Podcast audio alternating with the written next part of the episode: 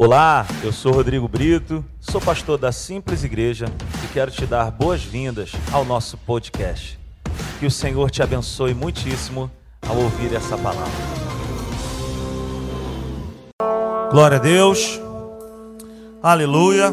Nós estamos usando essas manhãs de domingo para falarmos sobre princípios básicos do cristianismo. Então, nós estamos aí falando sobre assuntos que parecem ser assuntos, ah, assuntos bobos. Por que, que eu preciso conhecer Jesus? Por que, que eu preciso entregar minha vida para Jesus? Por que, que eu preciso ler a Bíblia? E eu te recomendo a você buscar lá no nosso canal do YouTube para que você possa edificar ainda mais a sua fé e a sua vida cristã.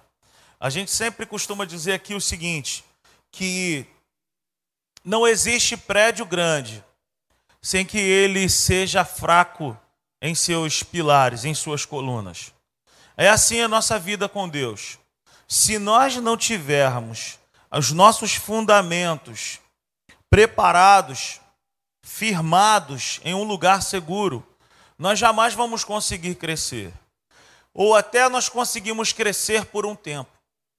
Mas crescer por um tempo não é um projeto de Deus. Deus não tem essa questão de crescer por um tempo. A, a maneira que Deus me vê, a maneira que Deus te vê, é uma maneira de crescer sempre e de se manter lá em cima. É a questão da constância, a questão de você estar fundamentado na sua fé. Então, é, aproveite, faça as suas, as suas anotações e cresça no conhecimento da palavra. Na última reunião que nós tivemos aqui pela manhã, nós falamos a respeito dos princípios da oração. Como orar? E nós finalizamos aí essa parte da oração dizendo que a oração, ela é algo que ela precisa ser feito regularmente. Eu preciso orar sempre. O apóstolo Paulo diz: orai sem cessar.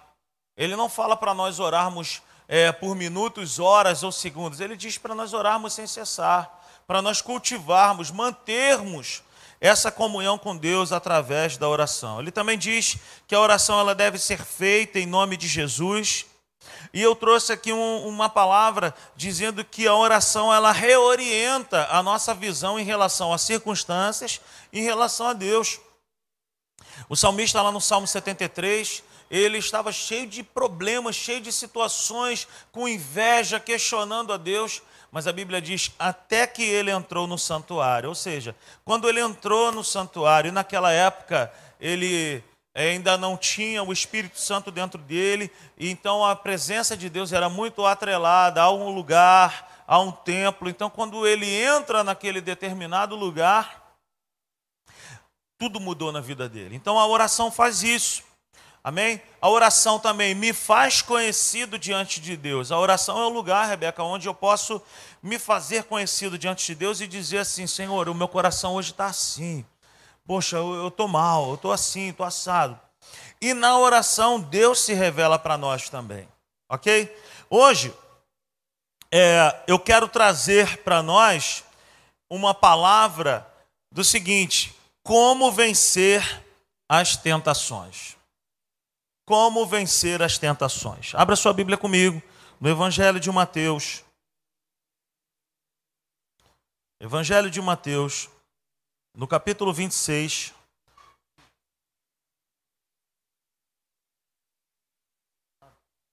Não, tá comigo não. Evangelho de Mateus, capítulo 26, no verso 41. O Senhor Jesus, ele vai dar uma palavra para os seus discípulos. Quando ele chama os discípulos para poder estar com ele em um momento de oração, ele os encontra dormindo. E ele, no versículo 41, ele dá essa palavra: vigiem e orem para que não caiam em. Vigiem e orem para que não caiam em tentação. O espírito está pronto, mas a carne é fraca. É, a gente brincava no seminário dizendo o seguinte: a carne é forte ou a carne é fraca? A carne, esse, a gente com esse pensamento, A carne é fraca, a carne derruba o sujeito. O viver pela carne derruba o sujeito. Então, o nosso assunto dessa manhã é como vencer as tentações. Como que eu e você podemos fazer para vencer as tentações? O que, que é uma tentação, gente? O que, que é uma tentação? A tentação no original, a tradução no grego, significa um teste. Significa um teste, sempre para o mal. Tentação é um teste sempre para o mal. A tentação sempre visa derrubar eu e você. A tentação nunca é algo para bom. Nunca é. Quando, quando a gente fala assim, pô, tô me sentindo tentado a abençoar a vida da Natália. Isso não é uma tentação. Isso é uma direção de Deus. Eu estou percebendo, amém, Nath? Eu estou percebendo uma vontade, um desejo de abençoar a vida da Fernanda. Glória a Deus. Oh, aleluia. Isso não é uma tentação, isso é uma direção do Espírito dentro de nós. A tentação é diferente. A tentação sempre vai visar a quebra de uma aliança, a quebra, sabe, de uma amizade com alguém, a quebra de um princípio. Então a tentação é um teste visando sempre nos prejudicar. A tentação em si é uma estrada, preste atenção nisso. A tentação em si é uma estrada que visa nos levar a pecar. A tentação visa levar eu e você por um caminho que vai nos levar a pecar. Eu sempre gosto de dizer o seguinte: é, começa com uma tentação e depois que é consumado, que vira o pecado, o pecado ele funciona da seguinte forma: ele te leva a um lugar que você gostaria de passar apenas alguns momentos, mas ele vai te prender lá por muito tempo. E ele vai te manter bem longe. Ele vai te segurar lá. Então o pecado ele funciona assim, ele te leva mais longe do que você gostaria de ir e te mantém lá mais tempo do que você gostaria de ficar. Mas tudo começa com uma tentação. E a gente vai aprender bastante nessa manhã. Amém? Então existe nessa estrada da tentação, porque a gente vai ver aqui nesse estudo que todos nós somos tentados. Mas nessa estrada, chamada estrada da tentação, existem muitas placas dizendo para mim e para você o seguinte: ó, retorna, para, encosta, atenção, Nessa estrada chamada tentação, que visa quebrar, destruir a nossa vida, nós temos inúmeras oportunidades de parar. Porque a tentação ela começa sorrateiramente. Ela começa com algo bem pequeno. E daqui a pouco aquilo ali vira um hábito e aí já era. Então, na tentação, nós não somos obrigados a pecar a tentação em si ainda não é o pecado, mas ela visa te levar ao pecado. Então, abra sua Bíblia lá em Mateus, no capítulo 4. Mateus, no capítulo 4, a partir do verso 1. Nós vamos ver aqui algo bacana. Eu tenho certeza que você já leu isso em várias oportunidades. Mateus 4, verso 1 está escrito assim: Então, Jesus foi levado pelo Espírito ao deserto para ser tentado pelo diabo. Depois de jejuar 40 dias e 40 noites, teve fome. O tentador aproximou-se dele e disse: Se você é o filho de Deus, mande que estas pedras se transformem em pães. Jesus respondeu: Está escrito: Nem só de pão viverá o homem. Ok? Então, a gente vai ver aqui no verso 3: o tentador se aproximou. O tentador se aproximou dele e disse: Se você é o filho de Deus, manda que essas pedras se transformem em pães. Quem foi que se aproximou? O próprio Satanás.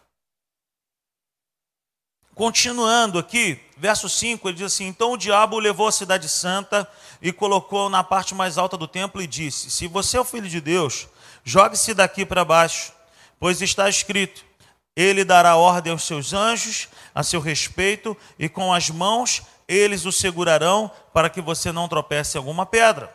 Jesus lhe respondeu: Também está escrito: Não ponha à prova o Senhor, seu Deus. Depois o diabo levou num monte muito mais alto e mostrou-lhe todos os reinos do mundo e o seu esplendor. Ele disse: Tudo isto te darei se você se prostrar e me adorar. Jesus lhe disse: Retira-se, Satanás, pois está escrito: Adore o Senhor, o seu Deus, e só a ele preste culto. Então o diabo deixou e anjos vieram e o serviram. Então veja bem, com essa leitura aqui de Mateus 4, verso 1 até o verso 11, a gente vai ver aqui a figura de uma pessoa, que é a figura que já é designada na Bíblia para poder pro, produzir a tentação. Ele foi tentar nada mais, nada menos do que Jesus. Será que todos nós que estamos aqui nessa manhã estamos aí debaixo de oportunidades de sermos tentados também? E tem muitas pessoas que eu estava conversando com um amigo esses dias, e aí a gente batendo um papo descontraído, ele tem vindo aqui na igreja, e aí ele falou assim, cara, para mim essa situação específica ali que a gente estava conversando é muito difícil. Eu falei assim, cara, na sua vida é uma é isso. Na minha vida pode ser outra coisa. Aí ele olhou para mim e falou assim, mas tu, tu também passa por algumas coisas assim? Eu falei, passo, meu irmão. Passo, claro que passo. Todos nós que estamos aqui, nós estamos aí suscetíveis a sermos tentados. Se o próprio Jesus foi tentado, por que, que eu e você não seremos tentados? Então, a, a, a, tentação, a gente aprende aqui nesse texto, que ela precisa ser encarada com a palavra. Jesus ele foi tentado. E a maneira como Jesus reagiu a essa tentação foi uma maneira bíblica. Jesus respondeu à luz da palavra. Então, como resistir a uma tentação? Uma das coisas que eu sempre digo para algumas pessoas é o seguinte: eu digo, cara, quando você for tentado, pensa na tragédia que será a tua vida depois que você consumar esse pecado. Tem um livro do Tony Cook que a gente é, precisou ler no terceiro ano da Atos. O nome do livro é Qualificados. E ele, ele diz assim: tem um capítulo quase que inteiro, ele diz o seguinte: que ele fez uma cartilha para ele mesmo. E ele colocou em vários lugares da casa dele. E essa cartilha ele dizia assim: Olha, se eu trair a minha esposa, o que, que vai acontecer com os meus filhos? Qual será o destino dos meus filhos? Qual será o destino da minha esposa? O que, que a igreja vai pensar da minha vida? Se eu me envolver com uma transação financeira, uma transação de grana, o que, que a igreja vai pensar ao meu respeito? O que, que pode acontecer com a minha vida? O que, que ele estava fazendo aí? Ele estava se blindando para que no dia que viesse, ele, olhando para o futuro, olhando para uma quebra de princípio, ele está dizendo assim, cara, eu não quero fazer isso. Eu não quero. E olha, presta atenção, o diabo jamais vai tentar eu e você com algo que a gente não gosta. Jamais o diabo vai me oferecer um prato de rúcula. Apesar de eu gostar de rúcula, você consegue me entender? Então a tentação jamais será baseada em algo que eu não tenho apreço. Jamais a tentação virá para a minha vida com algo que, que nunca foi um hábito na minha vida. Jamais o inferno vai se levantar e vai me oferecer droga. Eu nunca usei droga. Bebida, cerveja. Vou te dar uma cerveja gelada. Eu, não, eu vou em festa, eu não fico com aquele negócio assim. Ai, que que. Ah, o copo chega a tá russo de tão gelado. Eu conheço gente que fica assim. Não é o meu caso. Então a tentação ela precisa ser encarada dessa seguinte forma, pela palavra. pela palavra, olhando para aquilo que Deus diz na Sua palavra. E ela precisa ser encarada com responsabilidade, pensando nos outros. Pensa na sua família. Pensa no seu esposo, na sua esposa, nos seus filhos, nos seus amigos. Precisamos entender que a tentação em si ainda, ainda não é o pecado, mas está querendo virar. Está querendo virar o pecado ali. Então todos nós somos tentados. Há uns anos atrás, eu estava num retiro de carnaval, muito tempo atrás. E aí veio um jovem, Eurílio, falar comigo, falou assim, eu não era nem pastor na época. Aí ele falou assim, é, Rodrigão, eu preciso bater um papo contigo. Eu falei, pode falar, meu mano. Ele falou, cara, eu estou meio constrangido de falar isso contigo. Eu falei, mas pode falar. Ele, mas eu não sei por onde começar. Eu falei, rapaz, pode falar, abre o teu coração aí, cara. Ele, esse negócio está me tirando minhas noites de sono. Eu falei, pô, é alguma coisa bem grave. Aí ele falou assim, cara, é que eu tenho sido muito tentado com mulheres. Eu falei, pô, cara, que bom, cara. Que, que bom que você está pensando em algo que Deus tem para a sua vida, mas que não é para esse momento. Tá entendendo? Não é para agora. Aí ele, pô, mas o que, que eu vou fazer? Eu falei, cara, existem coisas que vão ficar batendo na porta do teu coração. Como, como Deus disse lá atrás no livro do Gênesis para Caim: Ó, tá batendo na porta do teu coração. Mas quem é que tem a autonomia de colocar a mão na maçaneta e abrir? Somos nós. E eu disse para ele assim: Olha, cara, enquanto você estiver nessa fase de você ser tentado e, e bater esse papo assim, cara, Deus ele vai te dar graça, Deus vai te dar sabedoria, Deus vai te tirar dessa situação aos poucos. Agora, não encara isso achando que na força do teu braço você vai vencer. Encara de maneira bíblica, declarando a própria palavra de Deus para você. Então eu queria dizer para nós nessa manhã assim, olha, quem que é o autor da tentação? Quem é o autor da tentação? Abra sua Bíblia comigo lá em Gênesis, no capítulo 3. Gênesis no capítulo 3, no verso 1, nós vamos fazer a leitura até o verso 6. Ora, a serpente era o mais astuto de todos os animais selvagens que o Senhor Deus tinha feito. E ela perguntou à mulher: Foi isto mesmo que Deus disse? Não, não, não comam, foi isso mesmo que Deus disse? Não comam de nenhum fruto das árvores do jardim? Respondeu a mulher à serpente: Podemos comer do fruto das árvores do jardim. Mas Deus disse: Não comam do fruto da árvore que está no meio do jardim nem toquem nele. Do contrário, vocês morrerão. Disse a serpente à mulher: Certamente não morrerão. Deus sabe que no dia em que dele comerem, seus olhos se abrirão e vocês serão como Deus, conhecedores do bem e do mal. Quando a mulher viu que a árvore parecia agradável ao paladar, era atraente aos olhos e, além disso, desejável para dela se obter discernimento, tomou do seu fruto, comeu e deu ao seu marido, que comeu também. Esse texto e o texto de Mateus no capítulo 4, do verso 1 ao 11, eles vão é, trazer para nós basicamente a mesma coisa. No Gênesis, o inferno, Satanás, ele pega ali a Eva e começa a iludir, mostrando, e aos olhos dela, aquilo pareceu ser muito bom.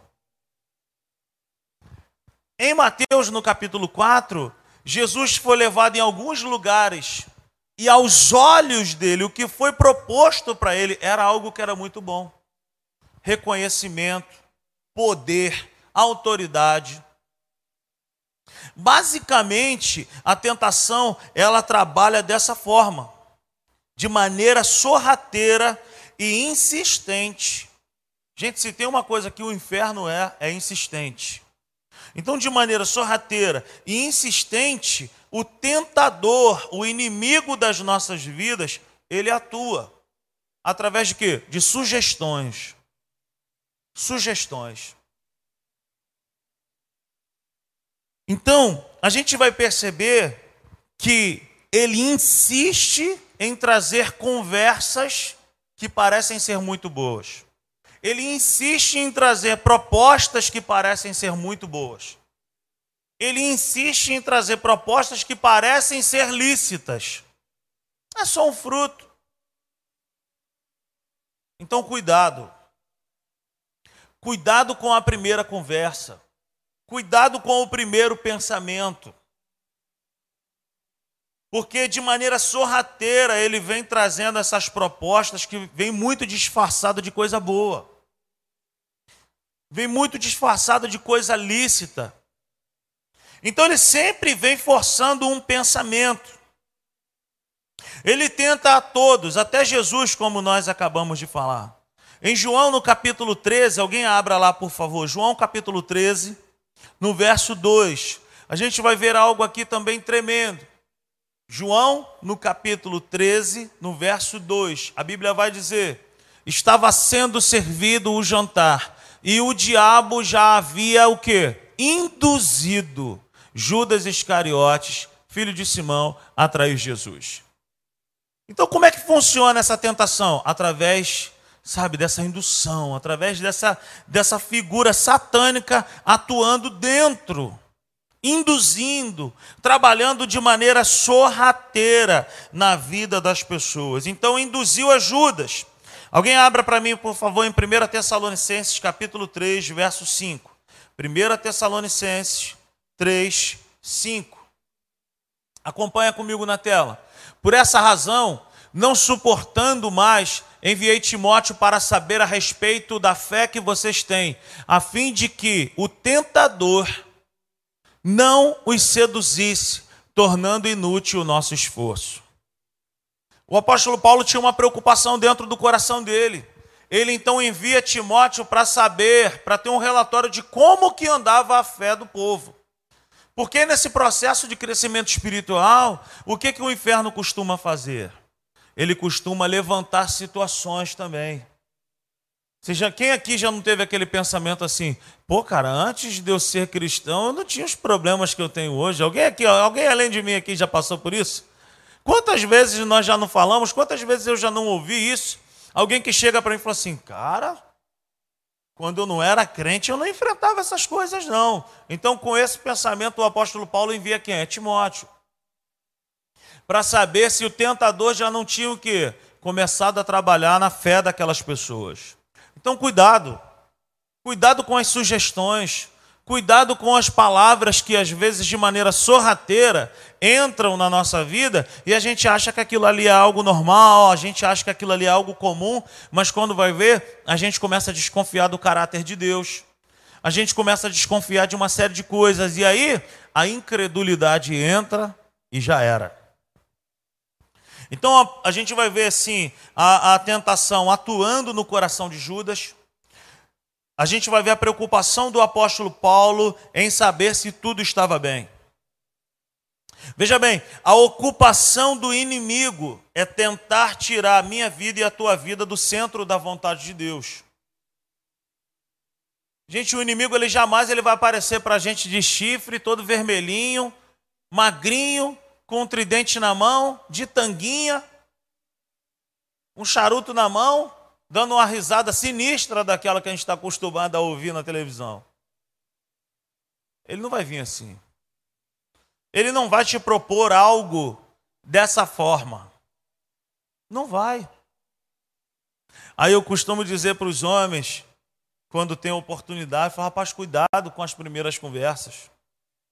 Cuidado com o negócio de conversinha com mulher. E digo para as mulheres também: cuidado com conversa com homem. Cuidado, toma cuidado com isso. Sabe, a única ocupação que o inferno tem, querido, é tentar destruir as nossas vidas. Essa é a única, única coisa que ele sabe fazer. Ele não é um ser criativo, ele não é um ser que tem nem um pouco, nem um por cento, nem um senso de bondade. Se você pensa que o inferno tira o peso da mão dele em relação ao seu filho que é pequeno, você está enganado. Ele não vai ficar com sentimento assim, não. Com criança eu tiro a mão. Agora com mais velho eu arrebento. Não, ele quer arrebentar a vida de qualquer um. Ele tenta destruir a vida de qualquer um. Então, cuidado. Cuidado com aquilo que tem entrado no teu, nos teus pensamentos. Cuidado com as frases, com pensamentos, com sentimentos que têm tentado governar o teu interior. A tentação ela começa assim. Começa assim, e quando você vai ver, você já está num emaranhado de problema que tu vai falar: caramba, cara, como é que pode acontecer? Como é que isso aconteceu comigo? Mas foi uma atitude lá atrás, uma concessão, uma abertura de portazinha. Ele entrou e fez uma lenha e destruiu um casamento, uma família, destruiu um lar. Então, assim, conhecendo as fontes da tentação, abra comigo sua Bíblia Lá em Tiago, no capítulo 4. Tiago, no capítulo 4.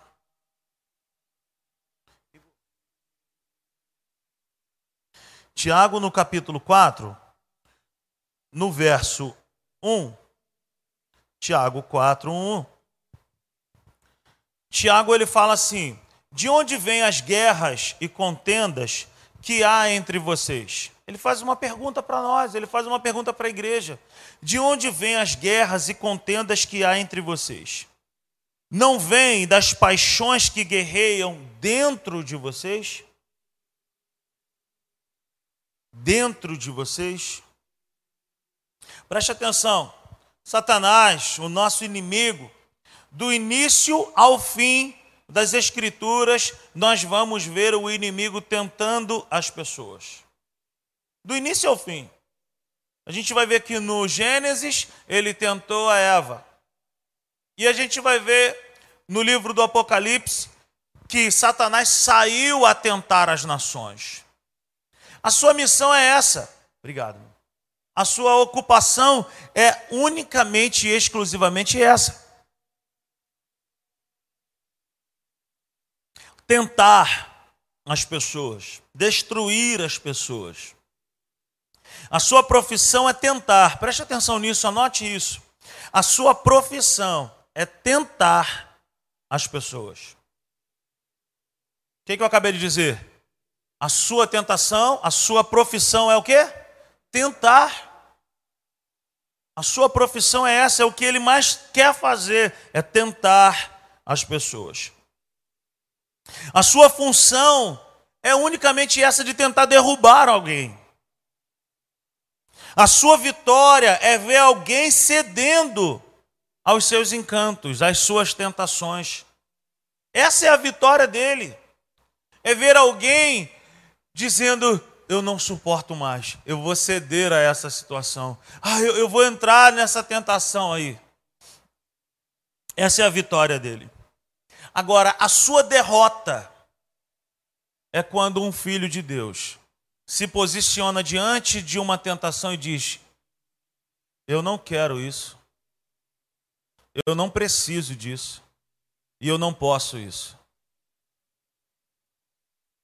Então, assim, se ele vem por um caminho contra a nossa vida, propondo situações, mostrando, eu sempre digo que assim, a tentação, a tentação ela tem cheiro de azarro. Tem cheiro de azarro. Mas quando tu passa no corpo, aí tu vai ver o cheiro que ela tem. Eu não posso falar aqui. Então, como tentação, ela vem disfarçada de azarro. Mas depois que tu entra naquela situação ali, meu irmão, entra um processo de manter mentiras. Você já viu? Eu conheço homens eu conheço homens que, se você pegar a agenda do telefone dele, é tudo assim: J, M1, C3, K.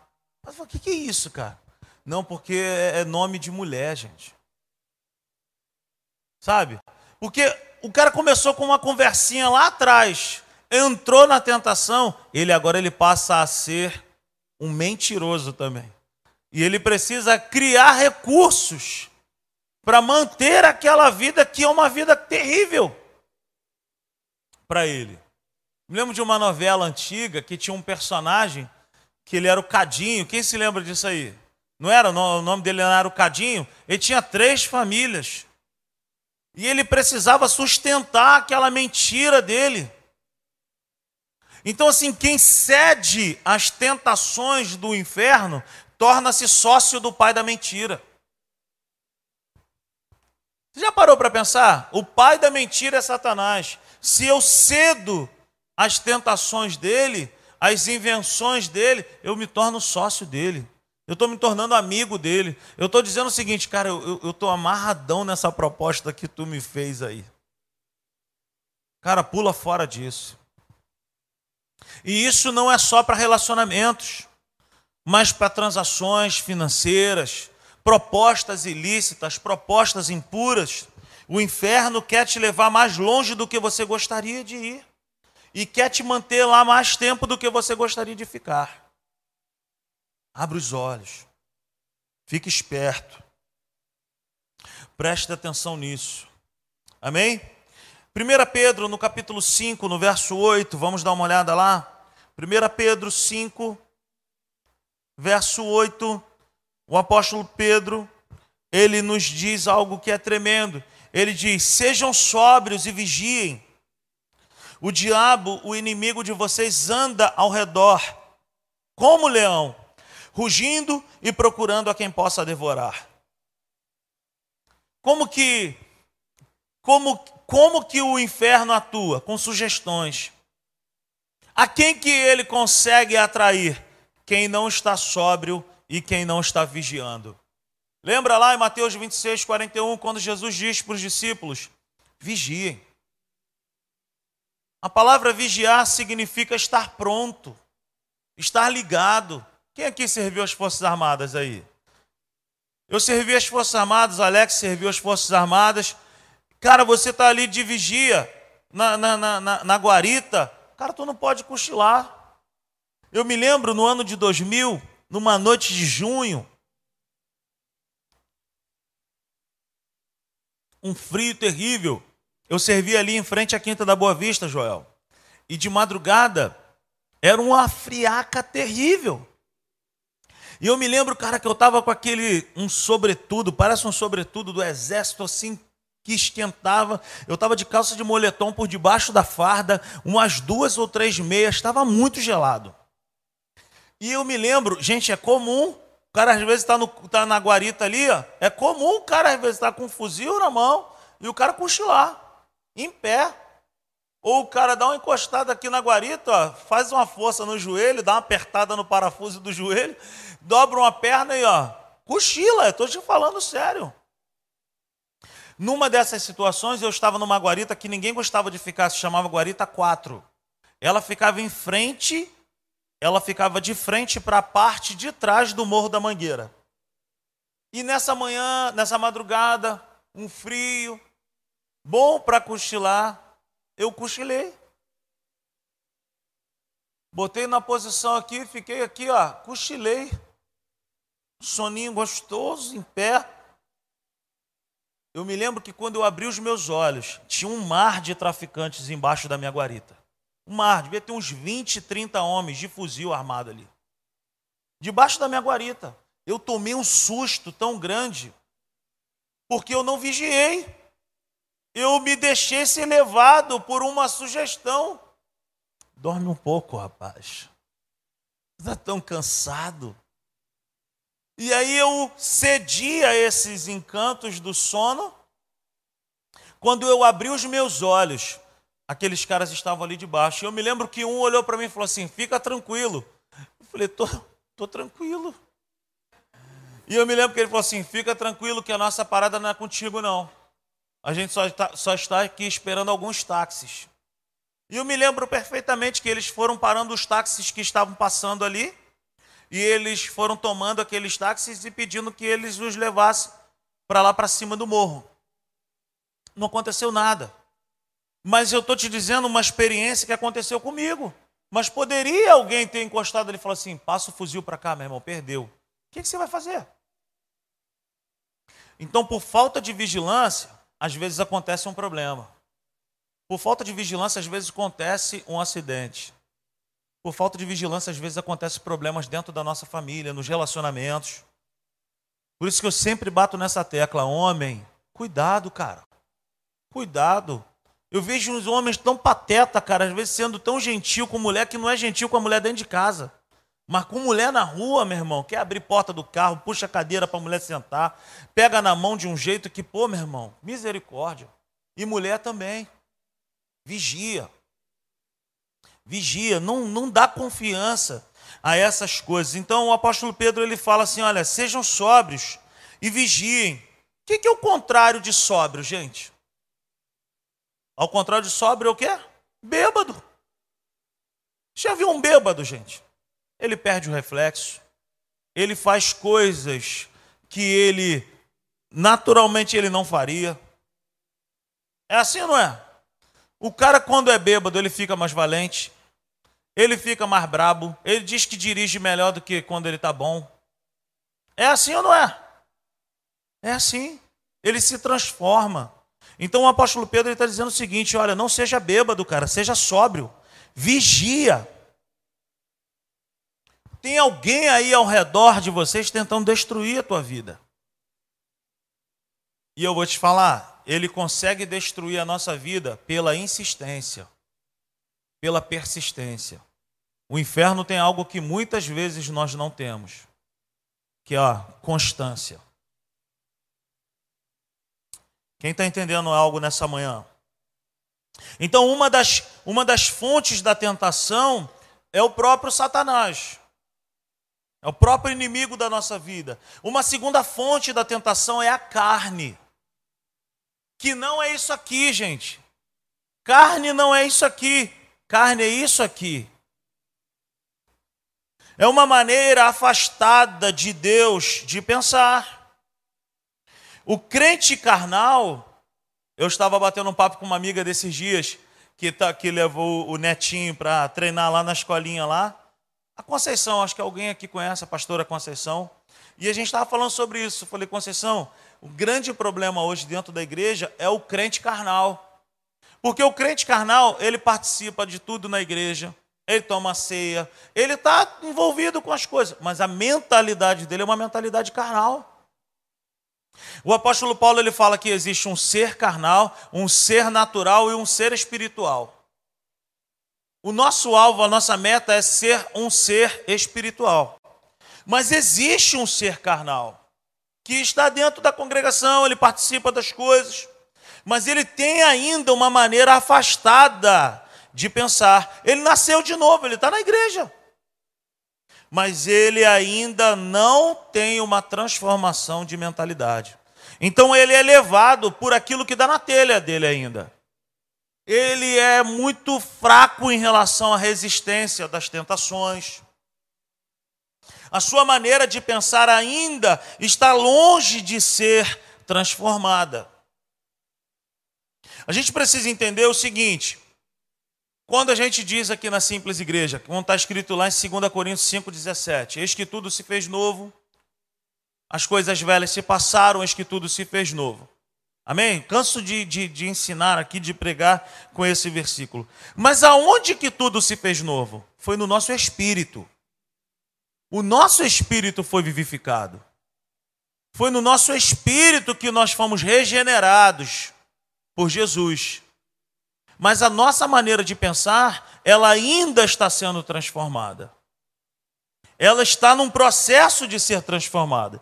Então, o meu espírito, diga comigo, o meu espírito foi vivificado. A minha alma, a minha maneira de pensar está sendo transformada. Então o apóstolo Paulo ele vai dizer lá em Gálatas, no capítulo 5, do verso 16 ao verso 21, que existe uma luta. Vamos dar uma olhada nisso? Gálatas.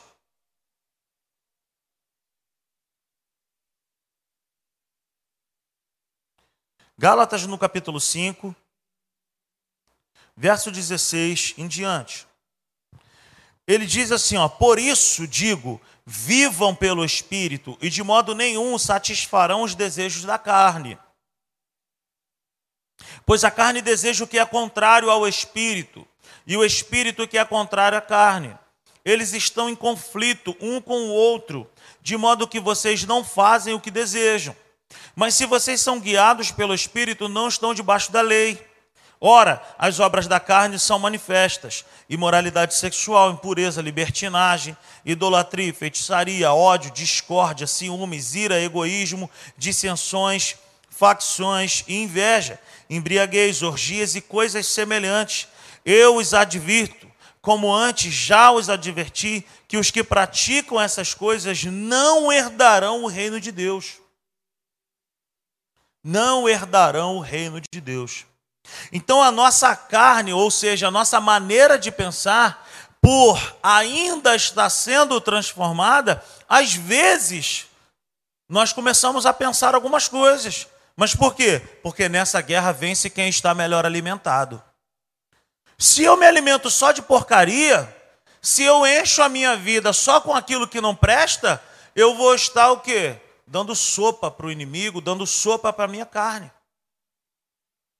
Então o apóstolo Paulo ele chega a dizer assim: olha, para fazer a vontade de Deus eu esmurro o meu próprio corpo. Não significa que ele dava soco nele mesmo. O que ele está querendo dizer para mim e para você é o seguinte: olha, para fazer a vontade de Deus eu submeto a minha carne, eu submeto a minha própria vontade. Eu e você não somos uma vontade andando pela rua. Nós não somos uma pessoa andando aí cheia de sentimentos ou fazendo a vontade da nossa própria carne. Gente que vive dessa forma, cara, vai se destruir. Vai viver terrivelmente uma vida que não foi programada por Deus. Então não viva para fazer a sua própria vontade. Ninguém que vive para fazer a sua própria vontade vai viver por muito tempo, cara. Pessoa que é escrava da sua própria vontade, que é escrava da sua própria maneira de pensar, ela não consegue não consegue viver, não consegue. E uma outra fonte de tentação, já falamos, a primeira fonte é o inimigo, a segunda fonte é a carne, que é essa maneira afastada de pensar, essa maneira errada de pensar. A terceira fonte, o mundo. Não o mundo físico, não o universo, mas o sistema. O apóstolo Paulo, ele diz lá para a igreja de Corinto o seguinte: olha, o príncipe desse século cegou o entendimento cegou o entendimento, o príncipe desse século. Existe alguém que está aí, meu irmão, manipulando pessoas, e as pessoas são como marionete na mão dessa pessoa. Abra sua Bíblia comigo lá em 1 João, no capítulo 2, verso 15. 1 João, capítulo 2, verso 15. O apóstolo João ele fala assim: Não amem o mundo, nem o que nele há. Se alguém amar o mundo, o, o amor do Pai não está nele. Olha isso. O mundo nos tenta com a intenção de nos conformar com os padrões desse mundo. Lembra que o apóstolo Paulo, lá em Romanos 12, no verso 2, ele diz assim: olha, Não vos amoldeis ao padrão desse mundo aí, ó. Mas transformai-vos, pois, pela renovação do vosso entendimento. O que, que o mundo tenta fazer comigo e contigo? O mundo tenta dizer para mim e para você todos os dias que aquilo é normal. Ontem o Claudio Dutra me mandou um vídeo e hoje, porque nós não corrigimos lá atrás, hoje nós estamos aí passando por problemas. Depois, se eu puder, eu mando para vocês. Em 1995, em 1995, no programa da Xuxa, o vídeo mostrava o seguinte: aquelas imagens bem esquisitas ainda, bem ruim, bem ruins assim. E aí a música que cantava para crianças de 6 anos, de 8 anos, vai descendo na boquinha da garrafa. E as crianças lá, e a Xuxa, morrendo de rir em 1995. As crianças estavam descendo na boquinha da garrafa. 15 anos depois, outras crianças estavam dançando. Vou pegar você, não sei o quê, assim, vou mostrar que eu sou tigrão. E então martela, martelo, martelão. 15 anos depois. E aí tem um vídeo de alguns anos depois, agora, recentemente, uma festa de criança de uma escola. E a festa, a música que todas as crianças dançaram. Senta danada no meu colo. Não sei, é uma música dessas modernas aí, eu não, não sei. Senta danada no meu colo, que não sei o que, e bota para sentar, e bota para sentar. Começou agora? Não. Em 1995 as crianças estavam descendo na boquinha da garrafa. Hoje virou normal. Gente, eu quando estava na escola que era criança, uma festa de criança, gente. Pelo amor de Deus, era um negócio tão maravilhoso, tão tranquilo. A gente podia confiar de deixar os nossos filhos participarem de qualquer coisa. E hoje? Mas por quê? Porque lá atrás não foi cortado. Lá atrás ninguém deu um martelo, martelão nessa palhaçada. Falou: o oh, que, que é isso, gente? O que, que é isso? E hoje nós estamos aí padecendo. Por quê? Porque a intenção desse sistema, a intenção desse mundo é o quê? Fazer com que coisas anormais, fazer com que coisas que não estão no coração de Deus se tornem coisas normais. Então hoje a gente é, ouve canções é, que dizem que o cara vai tem que ter uma amante. A gente vai, vai ouvir que o cara vai pegar a mulher e vai largar de barriga. A gente vai ouvir canções que, que, que o cara está casado, mas ele é apaixonado pela mulher da amiga. E virou normal. Como que o inferno atua? De maneira sorrateira. Começa sempre pequeno, porém insistente. Preste atenção nisso, gente. Preste atenção nisso. Ele não vem com uma granada para abrir uma uma brecha na tua parede, na tua vida. Ele vai vir com a chave de fenda pequenininha, procurando um pequeno espaço. Mas se ele encontrar um lugar, aquilo ali vai virar normal. E daqui a pouco, a nossa vida está totalmente destruída. Então o mundo tem essa missão de nos conformar com o padrão do mundo. Sabe? Não amar o mundo não significa não viver no mundo. Não amar, não amar o mundo significa não viver do mundo, é não colocar o nosso prazer nisso. Porque a palavra amar significa o quê? Se entregar, se doar para aquilo. É não ser atraído é não ser seduzido pelo mundo, é não ser moldado pelo mundo. Quem está me entendendo nessa manhã? Então, cuidado, cara, porque essas coisas batem na porta de crente. Não pense você que essas coisas não atraem crente. Atrai. Ele tentou o Senhor Jesus. Como destruir essas fontes? Como vencer essas fontes? A Bíblia diz em Tiago 4,17. Tiago 4,17, abra sua Bíblia comigo lá.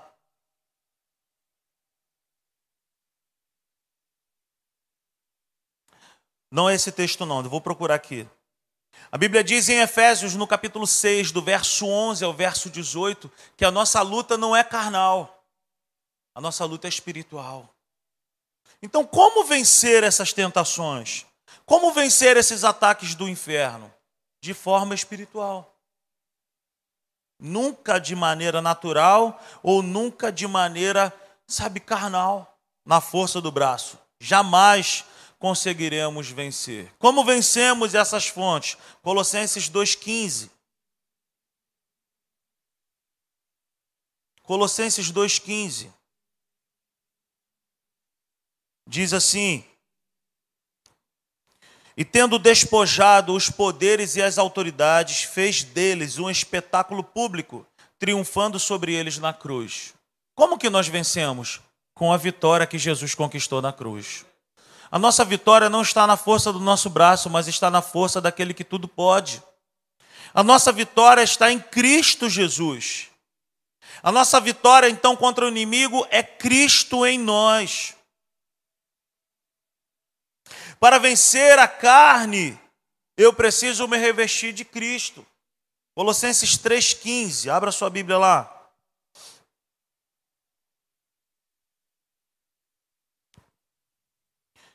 Três cinco, perdão.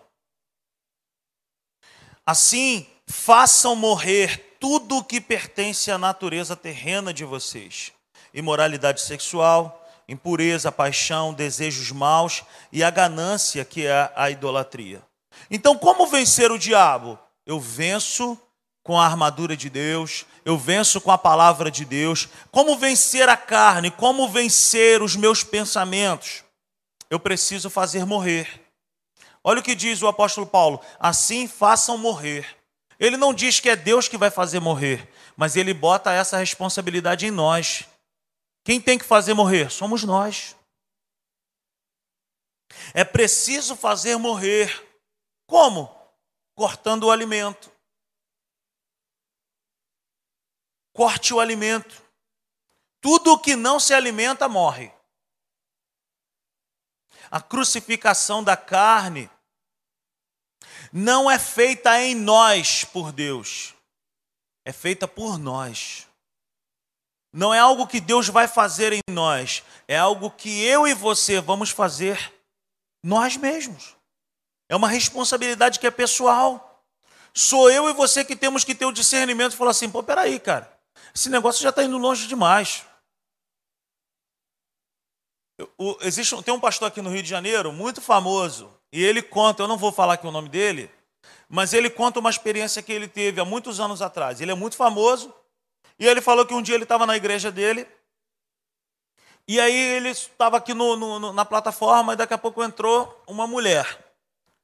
E aí, quando essa mulher entrou, ele foi buscando na mente dele, daqui a pouco ele lembrou. Tinha sido a primeira namorada da vida dele. E aí ele olhou para aquela mulher e falou assim: Nossa, como ela está bonita ainda. E aquele pensamento deve ter vindo com aquela voz dizendo: Nossa, como ela está bonita.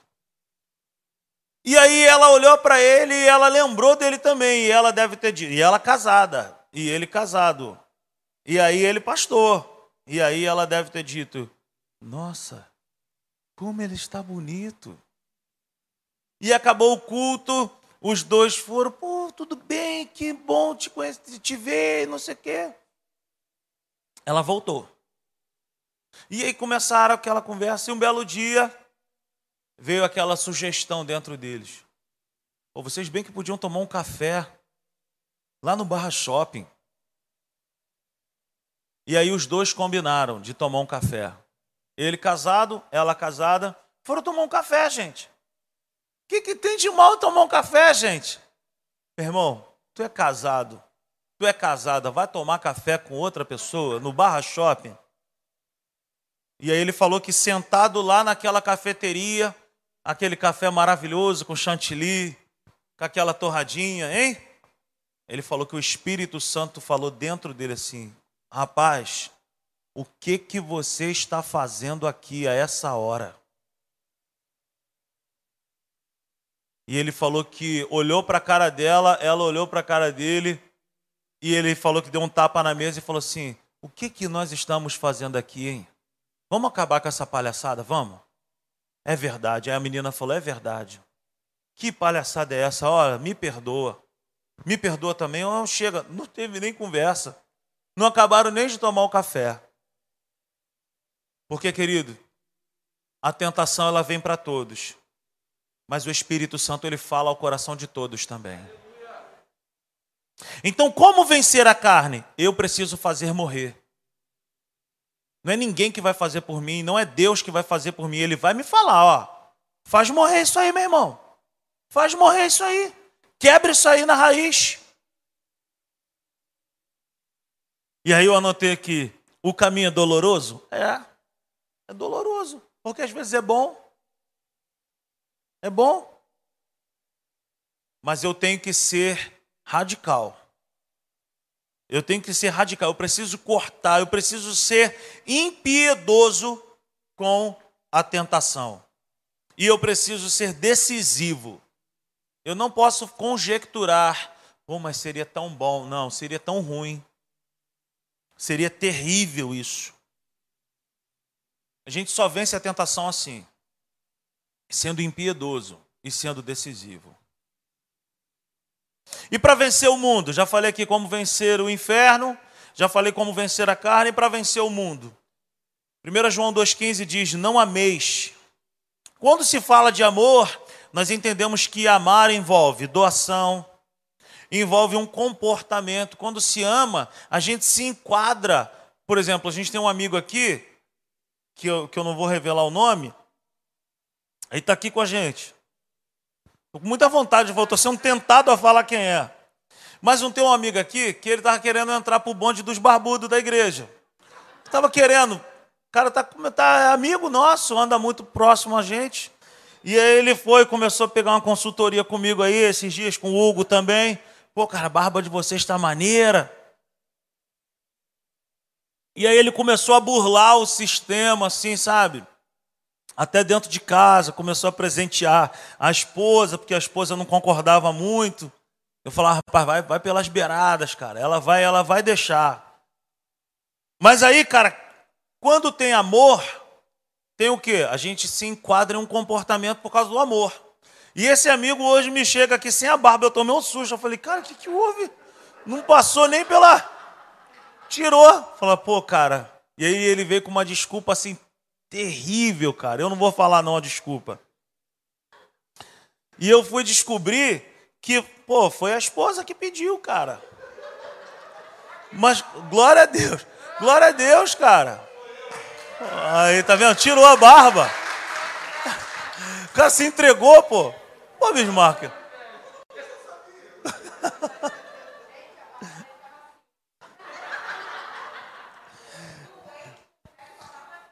Porque quando a gente ama, a gente faz a vontade daquilo que a gente ama ou de quem nós amamos. É assim ou não é?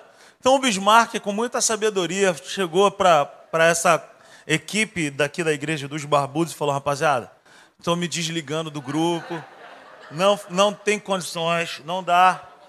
Não dá, é. E aí tem um outro aí também que está querendo entrar, mas tá difícil. A barba do amigo tá igual o campo da groncha, meu irmão. Muita, muita terra e pouca grama. Mas ele vai vencer, ele está persistindo. A esposa desse, a esposa desse já está começando também a se opor a essa questão. Mas assim, quando a gente fala assim, não ameis quando o apóstolo João fala não ameis o mundo, ele está dizendo assim, cara, não, não entra por esse caminho. Porque quando você ama algo ou alguém, você muda até o comportamento. Você faz coisas por amor. Então, é, amar tem a ver com doação, com comportamento. Quanto mais dedicação, mais amor.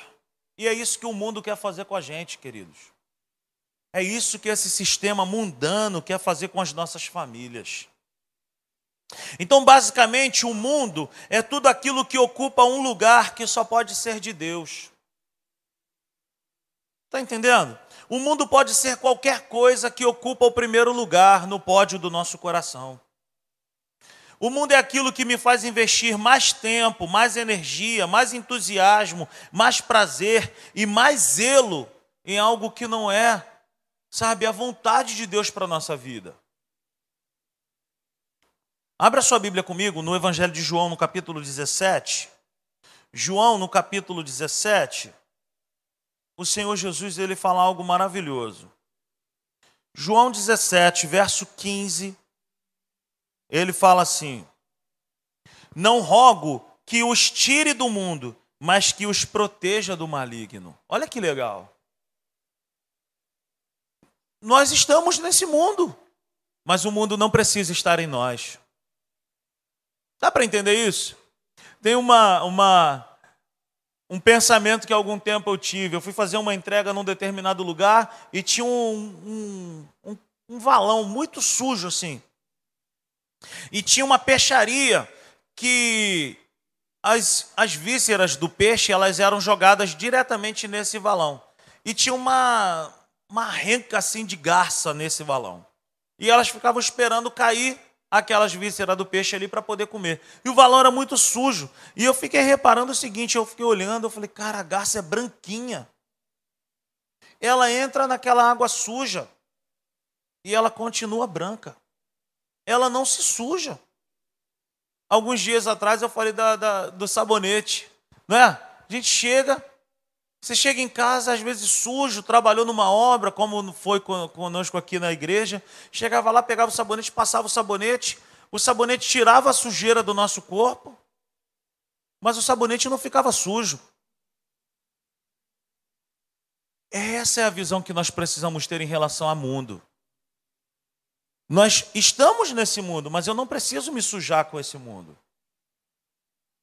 Eu posso passar e dizer assim, cara, eu estou aqui, mas eu sei a quem eu sirvo.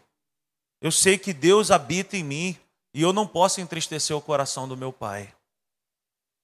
Amém? Então não invista tempo, não invista a sua vida naquilo que Deus está dizendo assim, cara, isso não é mais para você. Isso não faz mais parte da sua vida. Isso não pode mais ser o número um da sua vida. Amém? Eu queria dar aqui alguns princípios para nós princípios para nós vencermos isso aí, vencer a tentação em todo o tempo. Aprenda a lidar com a tentação como Jesus, pela palavra. Use a palavra de Deus. Está sendo tentado? Use a palavra de Deus. Abra sua boca.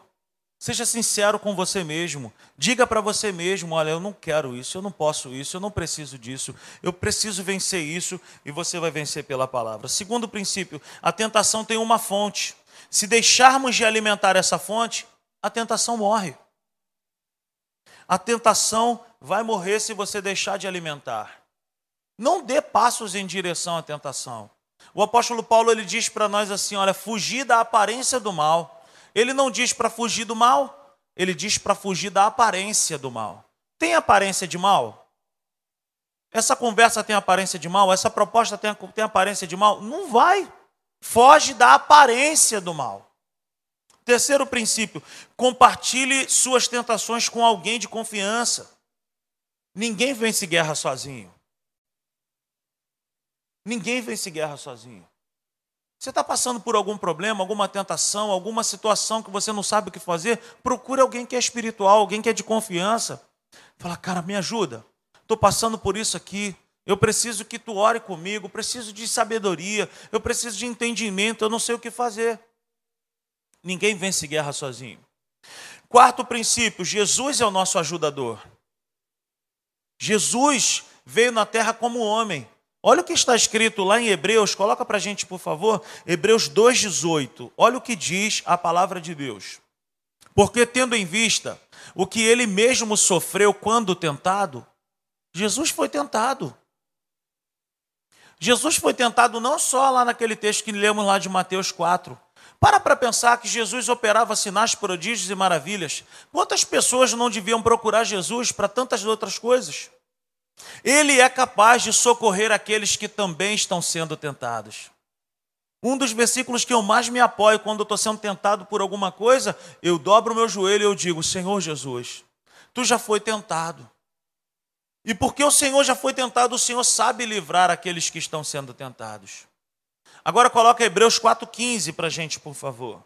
Olha que coisa maravilhosa. Hebreus 4,15. Pois não temos um sumo sacerdote que não possa se compadecer das nossas fraquezas, mas sim alguém que, como nós, que, como nós, passou por todo tipo de tentação, porém sem pecado.